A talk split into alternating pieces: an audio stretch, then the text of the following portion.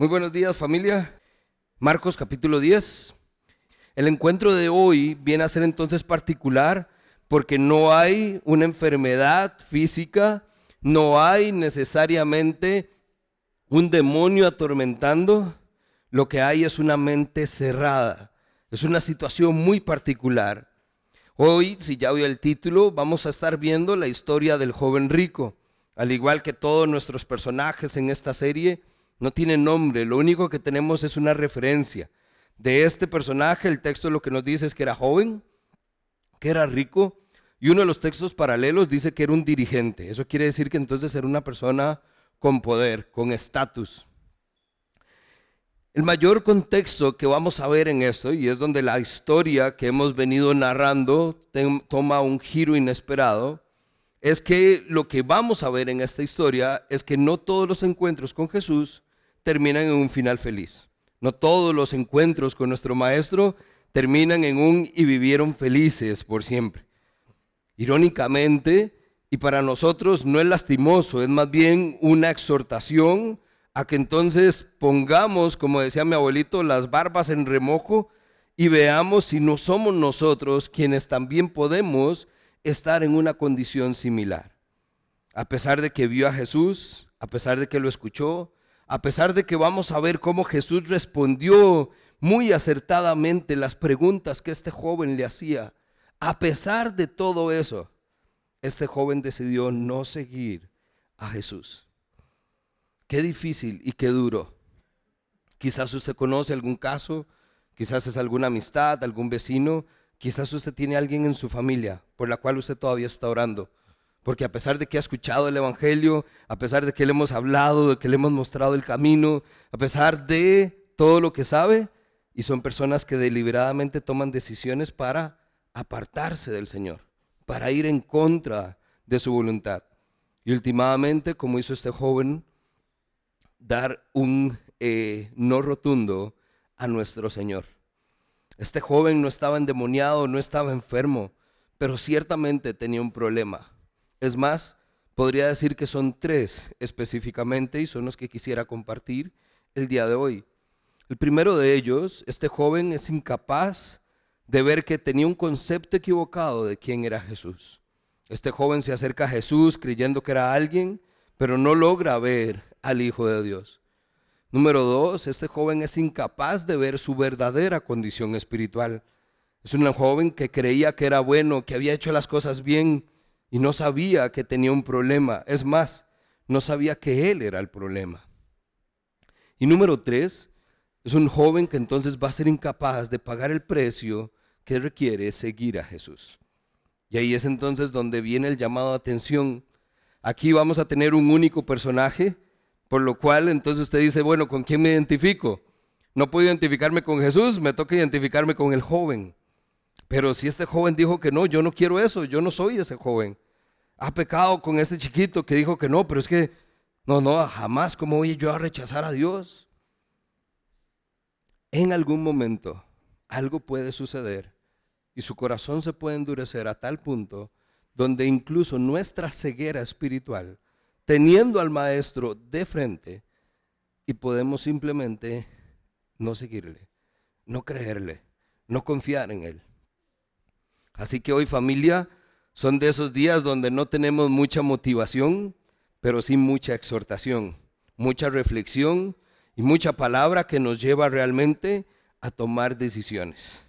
No que debería ser la excepción, más bien deberíamos venir todos los días buscando eso, pero hoy particularmente creo que el Señor nos va a hablar directo al corazón. Muy bien, Marcos capítulo 10, vamos a estar a partir del verso 17. Leo la versión, eh, nueva versión internacional. Dice que cuando Jesús estaba ya para irse, un hombre llegó corriendo y se postró delante de él. Maestro bueno, le preguntó, ¿qué debo hacer para heredar la vida eterna? Esta es la primera pregunta de dos que va a hacer este hombre. Jesús le responde con una pregunta. ¿Por qué me llamas bueno? respondió Jesús. Nadie es bueno sino solo Dios. Ya sabes los mandamientos. No mates, no cometas adulterio, no robes, no presentes falso testimonio, no defraudes, honra a tu padre y a tu madre. Maestro, le dijo el hombre, todo esto lo he cumplido desde que era joven. Jesús entonces lo miró con amor y añadió, una, una sola cosa te hace falta. Anda, vende todo lo que tienes y dáselo a los pobres, y tendrás tesoro en el cielo. Luego ven y sígueme. Verso 22, al oír esto, el hombre se desanimó y se fue triste porque tenía muchas riquezas. Entonces Jesús miró alrededor y le comentó a sus discípulos, qué difícil es para los ricos entrar en el reino de los cielos. Los discípulos se asombraron de estas palabras y Jesús repite nuevamente, hijos, qué difícil es entrar en el reino de los cielos. ¿Le resulta más fácil a un camello pasar por el ojo de una aguja? que un rico entrara en el reino de los cielos. Los discípulos entonces se asombraron aún más de lo que decía y se preguntaron, entonces, ¿quién podrá salvarse? Vamos a dejar el texto por ahí. Tenemos entonces la conversación uno a uno de Jesús con este joven. Este joven tiene dos preguntas. Lo está buscando porque quiere preguntarle algo a Jesús recibe sus respuestas y al final vemos que entonces este hombre toma una decisión. Con el episodio y lo que se está viendo, Jesús entonces en la última porción del texto aprovecha y da una gran lección a sus discípulos y creo yo a todos nosotros. Entonces vamos a ver un poquitito este tema de las preguntas que tenía eh, este joven. Yo no sé si usted se ha puesto a ver, pero a veces tenemos las preguntas correctas pero se las hacemos a la persona equivocada. A veces usted quiere saber algo, tiene duda de algo, pero le pregunta a quien no tiene que preguntar. Y decían también por ahí, quien dice lo que no debe, oye lo que no quiere. Y entonces la respuesta, más bien usted queda peor de cómo empezó, más confundido todavía. Aquí lo primero que vamos a hacer es que este joven hace las preguntas correctas a la persona indicada. ¿Cuál es la primera pregunta que hace el joven? Maestro, ¿qué debo hacer para heredar la vida eterna? ¿Quién mejor que Jesús para responder esa pregunta? Y no levante la mano para no echarse el agua, pero se la ha hecho usted. Dios, ¿qué es lo que tengo que hacer para estar seguro que soy salvo? Pues este hombre se la hace a Jesús. Pero interesantemente comienza la pregunta refiriéndose a Jesús como maestro bueno. Lo cual Jesús inmediatamente dice, un momentito, ¿por qué me llamas bueno? Y no es que Jesús esté negando que lo sea. No es que Jesús no está, eh, perdón, está diciendo que Él no es bueno. Es que más bien en lo que este joven está expresando, es como si Jesús estuviera viendo, me parece que este chavalo no sabe lo que es bueno. Por eso entonces inmediatamente le dice, bueno, bueno solo hay uno, bueno solo es Dios. Inmediatamente entonces Jesús cuestiona la teología de este hombre, el cómo lo ve a él, el cómo ve a Dios. Jesús no lo toma como un cumplido, sino como si fuera una referencia popular. ¿Cuántos maestros habían en ese tiempo? Claro que tiene que haber habido maestros buenos, maestros malos. Y este joven simplemente se acerca a Jesús y le dice, maestro bueno. Usted y yo lo leemos y nos identificamos con esas dos palabras. Claro que Jesús es nuestro maestro, claro que Jesús es bueno. Pero en su expresión este joven reveló su corazón y Jesús lo captó. ¿Por qué me llamas bueno? Bueno solo hay uno. Pero Jesús no queda ahí. Ese fue como el comercial, por decirlo así. Me preguntas, ¿qué quieres saber? ¿Cómo entramos a la vida eterna? Y entonces Jesús le responde inmediatamente, ya sabes los mandamientos. Y le da una lista de esos mandamientos. De nuevo, en su forma de hablar, este joven va a encontrar cómo Jesús se da cuenta de su falta de conocimiento. Este joven le dice, ¿qué debo hacer para entrar y tener vida eterna? Hacer. Algo que interesantemente todavía hoy mucha gente se pregunta.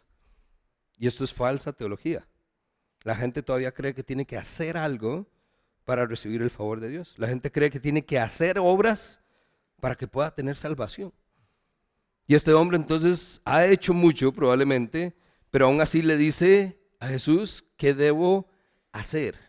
Ese hacer es entonces lo que Jesús nuevamente dice. Este chaval de verdad no tiene idea de con quién está hablando ni qué está diciendo. ¿Cómo que si soy bueno? ¿Cómo que hay que hacer algo para salvarse? Jesús lo que debe decir, dice, ¿qué es lo que he venido a hacer a este mundo? Yo vine a traer salvación. Ahora, no lo crucifiquemos tan rápido. Este joven era judío y los judíos por tradición habían escuchado entonces de la ley. Los judíos, desde que son pequeñitos, le enseñan a sus hijos cuando se dio la ley. ¿Quién fue el que dio la ley? ¿Cómo es que hay que observar la ley? ¿Cómo es que se cumple la ley? ¿Qué pasa si no cumplimos la ley? Entonces este joven realmente sabe que por historia y a como se dieron los mandatos hay que hacer algo para ser salvo. Y sin embargo, no es así. Miqueas 6:8 dice, "Ya se te ha declarado lo que es bueno, ya se te ha dicho lo que el Señor espera de ti. Practica la justicia, ama la misericordia y humíllate delante de Dios." Eso es lo que el joven tiene en su mente. Las escrituras de tiempos pasados donde le han enseñado que entonces eso es lo que tiene que hacer.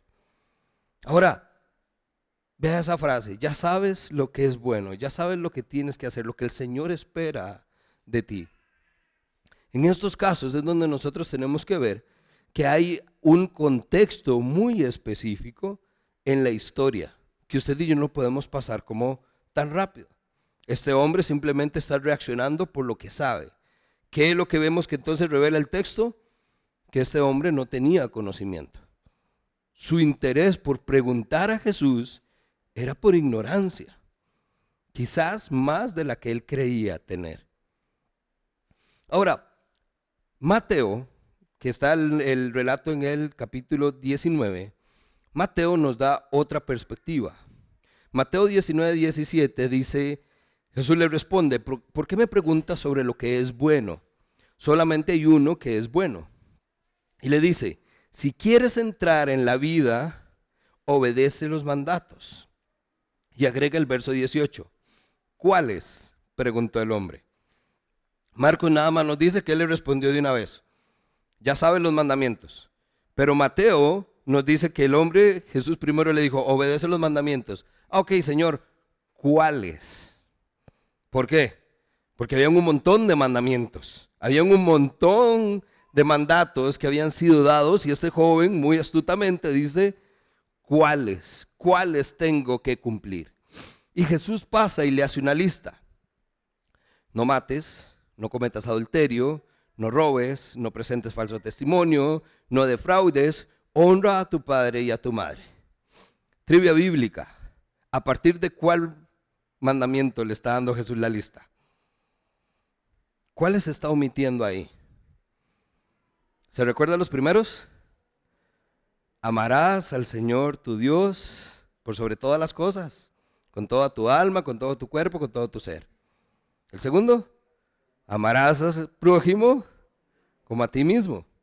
La lista de mandatos que Jesús le está dando a este hombre lo que está exponiéndole en el contexto de aquellos que son en relación a otras personas. Este joven cree que es bueno por lo que ha hecho con los demás. Y entonces Jesús le dice, no hagas esto. Y de ahí viene su respuesta. Más adelante dice el texto, maestro, todos esos los he cumplido desde que era chiquillo. Pero ahí es donde Jesús está comenzando a revelar la condición de este hombre. Ok, has cumplido todo esto. ¿Y los que son para mí? el amarme a mí primero, el amarte a ti, el amar al prójimo como a ti mismo. Ahí es donde este joven se da cuenta, no está siendo consciente de quién es o de lo que él sabe. De cierta manera es como si Jesús aprovechara para decirle a este muchacho, ¿de verdad crees que el cumplir uno de estos mandatos, ¿te va a hacer salvo? ¿De verdad crees que por estar haciendo esto, que es lo que la ley demanda, vas a entrar a la vida eterna? De, sí, Señor, ¿por qué no? De, no es eso lo que nos han enseñado. Jesús está tratando de quitar esa venda de los ojos, una venda que quizás usted y yo en algún momento tuvimos y creímos que para ser salvos había que hacer otra cosa. Jesús está revelando a sí mismo en el proceso. Este es un chamaquito que cree que se lo sabe todo, pero Jesús le está diciendo, papito, no sabes nada, no sabes nada. Ninguno puede salvarse por obedecer la ley. La ley lo único que hace es evidenciar nuestra incapacidad para poder obedecerla. La ley fue dada para que nos demos cuenta que para nosotros es imposible cumplir toda la ley. Todos esos mandamientos la gente creía que se podían cumplir por la forma en que eran interpretados en ese momento. Pero Jesús después, cuando estuvo con el sermón del monte, Jesús toma esos mandatos y les dice, vea, usted ha oído, ahí lo menciona, no cometas adulterio. Pero Jesús les dijo, yo ahora les digo a ustedes, aquel que con solo que vea a la mujer de su prójimo y la desee para sí mismo, ya cometió adulterio en su corazón.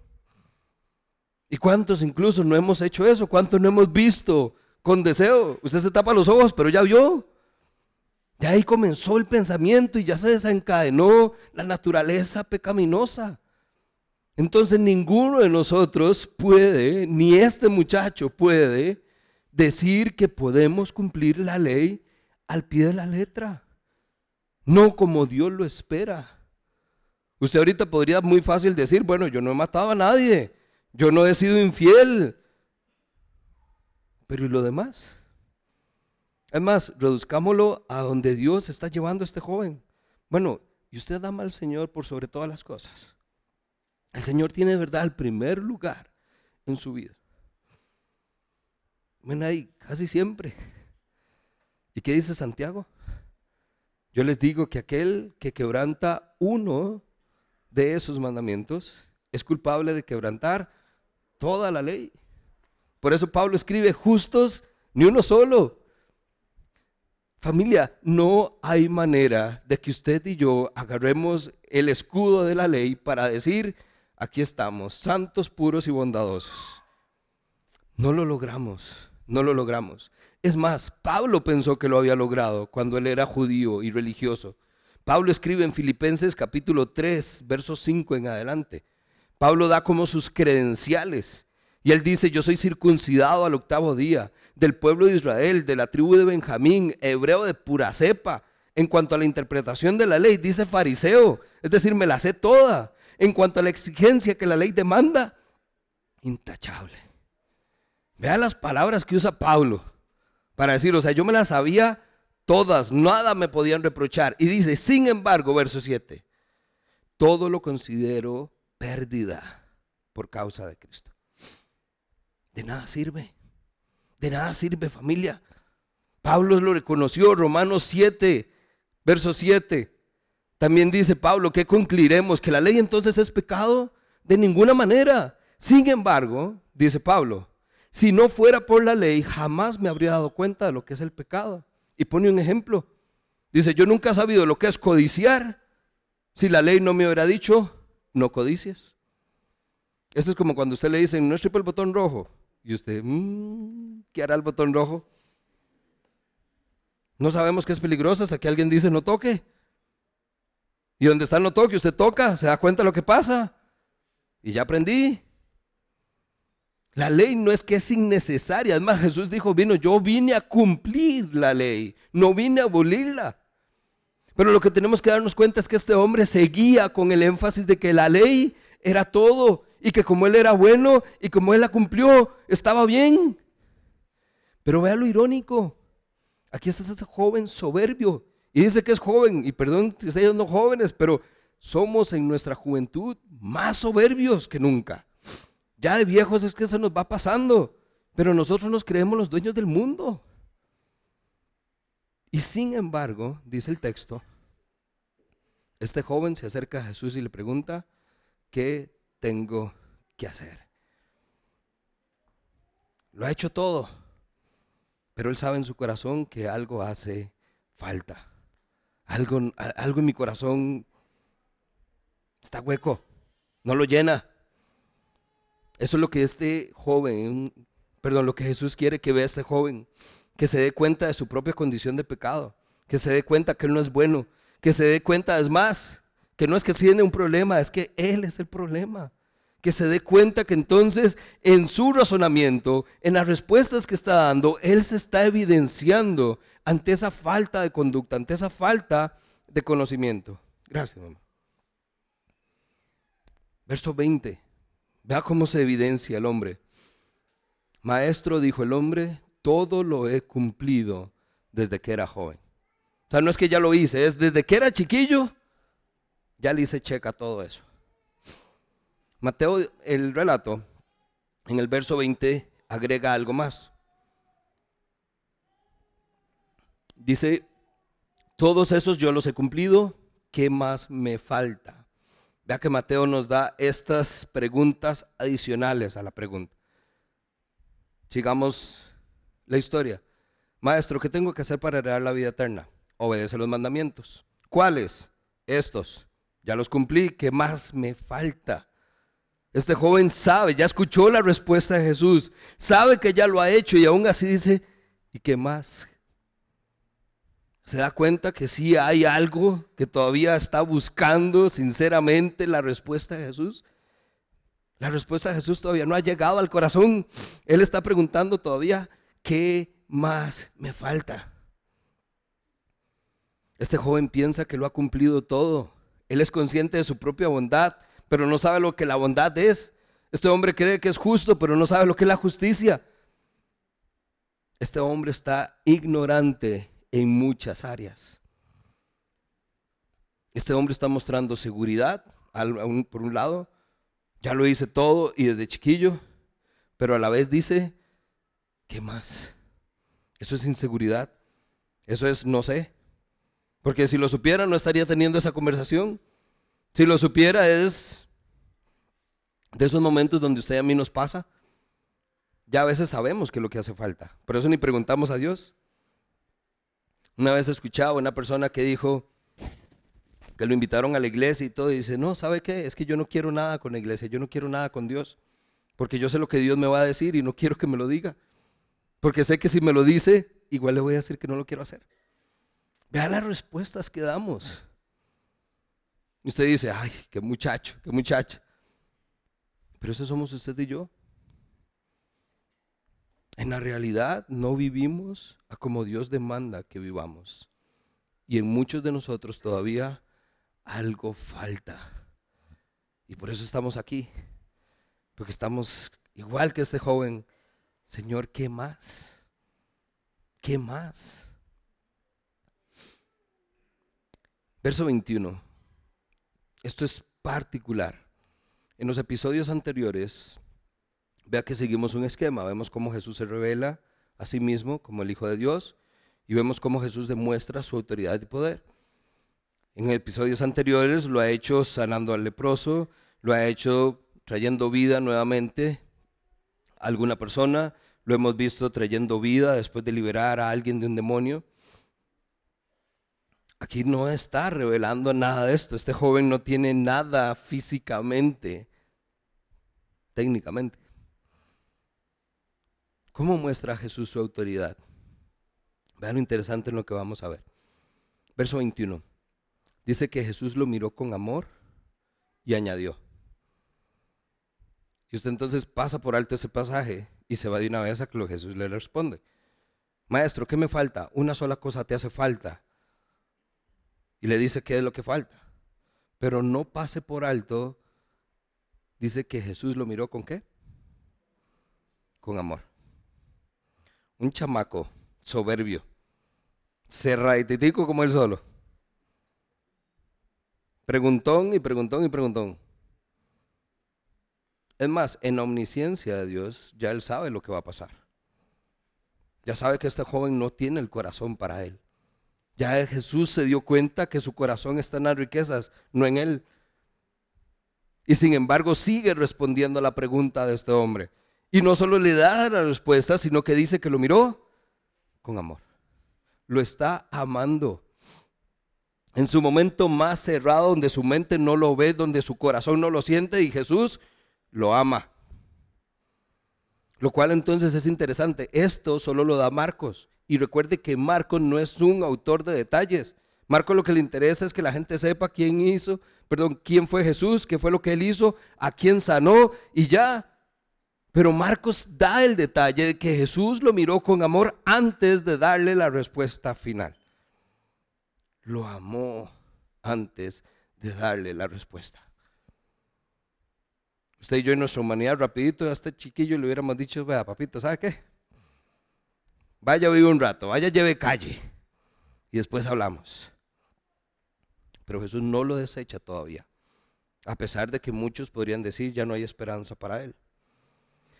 Ojo, este no es el concepto popular de que Dios ama a todos y que por eso no quiere que nadie se pierda y por eso Dios va a dar la última oportunidad a todas las personas porque Él quiere lo mejor para todos.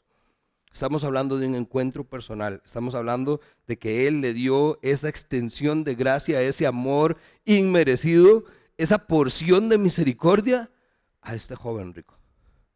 Es personal, es personal. Lo cual entonces nos tenemos nosotros que hacer la pregunta, ¿por qué? ¿Qué hizo este joven para merecer el amor de Dios? Para la condescendencia, para la misericordia, para que Jesús le siguiera explicando. ¿Se acuerdan episodios anteriores? Las respuestas de Jesús. Hay generación de incrédulos. ¿Hasta cuándo tengo que estar con ustedes? ¿Hasta cuándo tengo que soportarlos? Pero este joven lo miró con amor.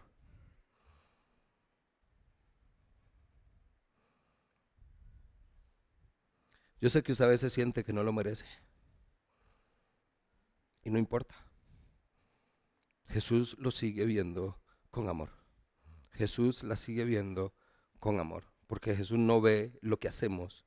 Jesús ve el corazón que tenemos y el potencial de lo que podemos llegar a ser. En su respuesta, una sola cosa te hace falta. Anda, vende todo lo que quieres, dáselo a los pobres y tendrás tesoro en el cielo. Luego de que has hecho eso, ven y sígueme. Interesantemente Jesús le dice, una cosa le hace falta, pero le da como una lista. ¿Se dio cuenta? Eso es como cuando la abuelita lo mandaba uno a la pulpería. Usted iba con la lista de todo lo que tenía que hacer y volvía nada más con una bolsa de arroz, los tres confites que se compró y el vuelto. De ahí, papito, ¿y los frijoles? Sí, cierto. Se me olvidó. Vean interesantemente, a veces nosotros somos de alguna manera faltos en decirle a Dios, Dios, deme el 1, 2, 3, dígame exactamente qué es lo que me falta, dígame exactamente lo que tengo que hacer. Pero a veces somos como el joven rico, Dios nos da la lista y ahí es entonces, ay no, pero maestro, eso es demasiado. Yo le dije una cosa, usted me dijo que era una, de esos escoja una, no. Vea la una cosa que le hace falta. Jesús le está dando mandatos. Vaya, venda, dé, va a tener un tesoro en el cielo, luego venga y sígame. Es una serie de acciones, decisiones que va a tener que tomar este hombre, una tras otra, tras otra, para poder lograr llegar y tener lo que Jesús le dijo que podía tener. ¿Quieres heredar la vida eterna? ¿Quieres que te lo diga? ¿Qué cosa te hace falta? Pues vaya, cumpla todo esto. Uno, dos, tres, cuatro. Luego vaya, hágalo, venga y sígame. Antes no se puede. Al buen entendedor, pocas palabras, dice también.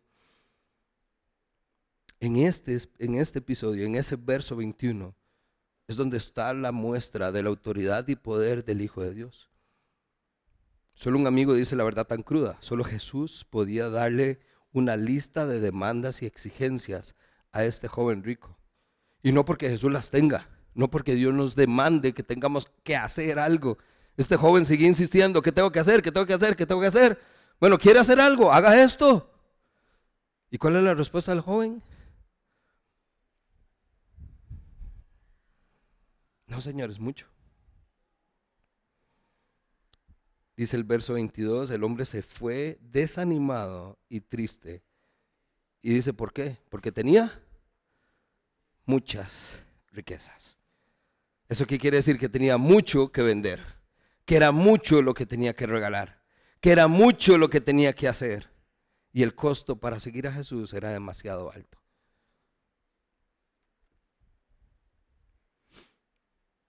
Familia, esto es una cirugía a corazón abierto. Jesús está exponiendo la realidad de este joven y lo está haciendo frente a él. Le está diciendo esto es lo que hay en tu mente, esto es lo que hay en tu corazón.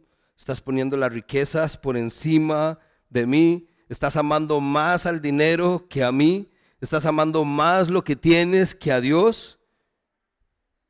Y sigues preguntando qué es lo que tienes que hacer. No es lo que hacemos, es lo que somos. Este hombre sí está adolecido, no está enfermo, no está endemoniado, pero está adolecido. No es su cuerpo, es su mente. Es la ceguera espiritual, son sus ojos los que no le permiten ver a Jesús en ese momento, al verdadero Jesús. Y eso somos nosotros muchas veces. Ahí andamos desesperados, buscando a ese Jesús que hace milagros, al Jesús que sana, al Jesús que libera, al Jesús que restaura familias, que restaura matrimonios, al Jesús que trae hijos pródigos a casa. Y usted anda detrás de Jesús, Jesús, porfa, porfa, hágalo conmigo. Pero no le cree. No confías. Entonces, ahí estamos nosotros, Señor, ¿qué más tengo que hacer? Tres años te he estado orando por esto. Bueno, ¿y qué has hecho? No estás confiando, pediste como loco, pero no estás confiando. Dios no es una máquina de esas donde usted tripa el numerito, pone la plata y le sale el milagro. Dios tiene un tiempo, Dios tiene una razón. Y muchas veces en la espera es donde está la valiosa enseñanza que el Señor tiene. Pero queremos que salga rápido el producto final. Hace poco conversaba aquí con los chicos y es a veces lo que queremos es poder contar el testimonio. Qué lindo cuando yo pueda pararme al frente y decir, el Señor restauró mi familia, viera el matrimonio que ahora tenemos, viera lo que hemos logrado, gracias a Dios ya todo pasó, pero no queremos pasar por donde asustan, no queremos esperar para que la voluntad de Dios se haga, no queremos dejar que el mazo caiga fuerte para que forme carácter. Este joven rico nada más llegó, Jesús dice que usted hace cosas, haga una conmigo, dígame qué tengo que hacer. ¿Cuánto? ¿Cuál es el precio? Es como en esas películas donde se ve que viene la gente rica y nada más saca la chequera. ¿Cómo resuelven el problema? Dígame el precio. ¿Cuánto es? No, no, es que jamás no es dinero. Todos tenemos un precio. Dígalo, ¿cuál es? Le agrego un cero más. Este hombre tenía recursos. Él creyó que podía con dinero resolver sus problemas. Y Jesús le dice, no se trata de dinero. Entonces, si no se trata de dinero, ¿qué tiene este hombre? Eso es lo que le está mostrando a Jesús, no tienes nada. Crees que lo tienes todo y tu corazón está hueco. Mi trono está ahí y está ocupado por tus riquezas. Y no eran unas cuantas, eran muchas, dice el texto.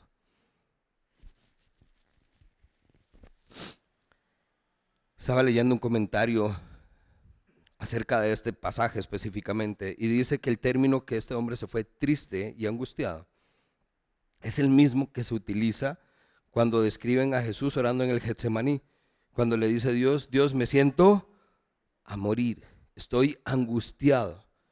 Ese punto que llevó a Jesús a llorar sangre es este mismo momento. O sea, este hombre sabe que es importante este hombre sabe lo que está haciendo. Este hombre sabe que la decisión que está tomando le está costando su vida y sufre amargamente por hacerlo. Pero no lo hizo devolverse. Dice que el hombre dio media vuelta y se fue. Y ahí termina la historia. Vaya, haga todo eso, venga y sígame. Y este hombre no volvió. ¿Por qué? Porque el precio es muy alto. Dice, ese hombre tenía muchas riquezas. Entonces ahí aprovecho familia. ¿Qué es lo que usted tiene? ¿Cuáles son sus riquezas? ¿Qué es eso lo cual usted se aferra con tanta gana? ¿Cuál es esa pasión que tanto lo desvía? ¿Cuáles son esas posesiones que usted acumula? ¿Cuál es esa posición que usted hoy no quiere dejar porque sabe que quedaría expuesto. Entienda, hoy Dios le está diciendo, yo no quiero compartir mi trono con nada ni con nadie. Es mi trono Y si algo va a amar, es a mí. Punto. Mientras el lugar que le corresponde a Dios esté ocupado, usted seguirá experimentando el mismo vacío que tenía este hombre. He cumplido todo desde que era pequeño, pero ¿qué más me falta, Señor? Hay algo que no lo llena, hay algo que no se completa, hay algo que me hace seguir sintiéndome vacío. De nuevo le pregunto, ¿qué es lo que tienes? Entiéndame, yo sé, es la misma pregunta que tengo que hacerme yo primero. Sé que es mucho dinero, sé que es mucho el terreno, sé que son muchos años, sé que son muchas cosas, sé que son muchas personas a las que usted ama, pero el Señor le dice hoy lo mismo que le dijo a este joven, deshágase de todo y sígame. Déjelo todo y sígame. A mí es el que me tienes que amar. Y esto es lo que tenemos que entender. Lo mucho que usted hoy tenga es nada comparado con el tesoro que el Señor dijo que iba a dar. Ojo, el Señor no le estaba diciendo al joven que lo va a perder todo. Le dijo, venda todo lo que usted tiene y tendrás tesoro en el cielo. Déjese las manos limpias y yo le voy a dar algo más valioso. Pero el hombre no pudo. El hombre vio más lo que tenía aquí que lo que pudo haber tenido en esa vida eterna. Hay una historia que contaba un papá con los chiquitos. ¿Se acuerda cuando uno iba a la playa a juntar conchas? Ya los chiquillos ni hacen eso. Ahí están con los teléfonos viendo el atardecer. Uno iba juntando conchas porque era valioso y usted traía la colección de conchas. Está el chiquito recogiendo conchas y tiene las manos llenas de conchas, de estas preciosas, de todos tamaños, formas y colores y vio una estrella de mar. ¿Se acuerda usted lo difícil que era encontrar una estrella de mar? Y el chiquito comienza a gritarle al papá, papá, papá, una estrella de mar, cójala, cójala. Y el chiquito desesperado, papá, ayúdeme, no puedo. Pero cójala, es una estrella de mar. Papá, no puedo. ¿Cómo que no puedes? Porque tengo las manos llenas de conchas. Entonces, ¿a qué se aferra? A las conchas que comparado con la estrella de mar no son nada? ¿O está dispuesto a dejar las conchas? Que sí, yo sé, le costó toda una soleada poder recolectar. Pero tuviste la estrella de mar. Familia, hay tesoro. Dios no nos está diciendo piérdanlo todo. Dios está diciendo déjenlo todo. Lo que usted considera ganancia, déjelo. ¿Por qué? Porque Él quiere entonces poner sobre sus manos, poner en su corazón lo que realmente vale, lo que realmente al final gozamos cuando alcanzamos la vida eterna. Vea el contraste que nos da esto. Aquí estamos hablando de a lo que nos aferramos. Dinero, posesiones, el puesto, el trabajo, la familia. Tantas cosas donde estamos ahí agarrados y Dios guarde perderlo y olvidamos qué fue lo que hizo Jesús por nosotros. Usted y yo viendo a ver a qué nos aferramos y Jesús diciendo, lo dejó todo. Filipenses 2, verso 6. Quien siendo por naturaleza Dios, no vio el ser Dios como algo a lo que aferrarse, sino que se despojó de todo. Se despojó para entonces venir rebajado voluntariamente a una naturaleza humana, a ser siervo, haciéndose semejante a nosotros. Y al manifestarse como hombre se humilló a sí mismo y se hizo obediente, obediente hasta la muerte y muerte de cruz. Eso es despojarse. Y usted y yo viendo a ver a qué nos agarramos y Jesús arriba en el cielo, dejándolo todo. Así no funciona. No funciona. ¿Sabe qué es lo que me llama la atención? Y no encontré la respuesta por ningún lado. Este joven no argumentó. No lloriqueó como usted y yo hubiéramos hecho. Jesús, eso es demasiado. La mitad. Yo me deshago de la mitad, pero esto es muy valioso para mí. Esto me lo regaló mi abuelita, este fue el regalo de bodas. Un poquito, Jesús, es que no, todo es demasiado, un poquito. Ahí hubiéramos regateado, vea, salen las mejores habilidades para que usted regatee un descuentito. Este hombre dice que no argumentó, no cuestionó a Jesús, no se preguntó por qué, simplemente dio media vuelta y dice que se fue triste y desanimado. ¿Cómo? ¿Cómo ante los ojos de Jesús mismo? Y este hombre no pudo hacer lo que Jesús pedía. Si este hombre no pudo, ¿quiénes somos nosotros para decir que sí lo vamos a lograr? Jesús aprovecha y entonces da una lección a sus discípulos. Mira a su alrededor y le dice, qué difícil es para los ricos entrar en el reino de los cielos. Obviamente los discípulos dicen, claro, este muchacho rico, malagradecido. Pero Jesús repite, hijos, todos, qué difícil es entrar al reino de los cielos. A ricos, a pobres, a grandes, a chiquitos, a flaquitos y a gorditos, a todos, a todos, a todos. Hijos, qué difícil es entrar al reino de los cielos. Usted inmediatamente usted dice, yo soy pobre, qué dicha porque esa bronca es de alguien más. Es que Jesús no está hablando de dinero. Todos somos ricos en algo. Y usted lo ve como su riqueza, usted lo ve como su tesoro. Y ese es el problema. Hacemos de las cosas ídolos y le tomamos el lugar que le corresponde a Dios y se lo damos a estas cosas. Por eso Jesús dice todos. Usa un ejemplo muy particular. Jesús dice, es más fácil que un camello entre por el ojo de una aguja que un rico entre al reino de los cielos. Ahí es donde usted dice, Jesús, con la especialidad que tenía en parábolas, eso tiene un significado profundo. Y no, es eso, no se puede. No hay manera de que suceda. Punto. No es un simbolismo, no es una metáfora, no es que tal vez el ojo, el camello, nada. Trate de meter un camello por el ojo y una aguja, dice Jesús, no se puede. Mientras tus riquezas sigan ocupando mi lugar, no puedo llegar a tu corazón. Y dice que los discípulos se sorprendieron de estas palabras de Jesús. Familia, yo espero que usted tenga el mismo efecto en este momento que tuvieron los discípulos. No hay forma que usted lea ese texto y lo escuche y usted diga que no se asombra, que no se asusta, que no se acongoja y que no se pregunte, ¿seré yo maestro? Son palabras fuertes de nuestro Señor. Así que, ¿qué concluimos?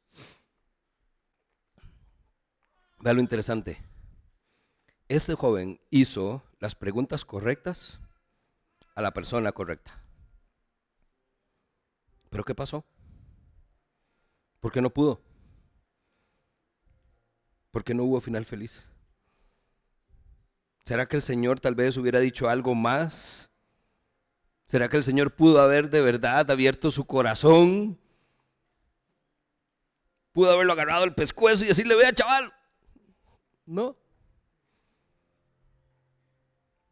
No. Decisiones, familia. Y usted y yo las tenemos que tomar también. Antes de que usted tome hoy su decisión, déjeme darle las respuestas que Dios mismo da a las preguntas que este hombre hizo. La primera de ellas, ¿qué debo hacer para dar la vida eterna? Y muchos cristianos dicen, uh, esa es la pregunta del millón. Juan 17, 3. Y la manera de tener la vida eterna es esta, conocerte a ti, el único y verdadero Dios, y a Jesucristo, a quien tú enviaste aquí a la tierra. Es simple. ¿Quieres saber cómo heredar la vida eterna? Conozca a Dios y conozca a Hijo. Conozca a ese Jesús que vino y que fue enviado por Dios. Y la segunda pregunta, el joven dice, ¿qué me falta? Ya lo he hecho todo, ¿qué me falta? Lucas capítulo 10, verso 42, es una historia que ya conoce. Está Marta y María esperando a Jesús. Marta afanada en la cocina, haciéndole pintico, tratando de atender al maestro, limpiando, sacando telarañas de todo. Jesús, dígale algo. Esta mujer no hay que creer que aquí todo pasa. Y las palabras de Jesús son alerta para todos nosotros. Una sola cosa es necesaria, dijo Jesús.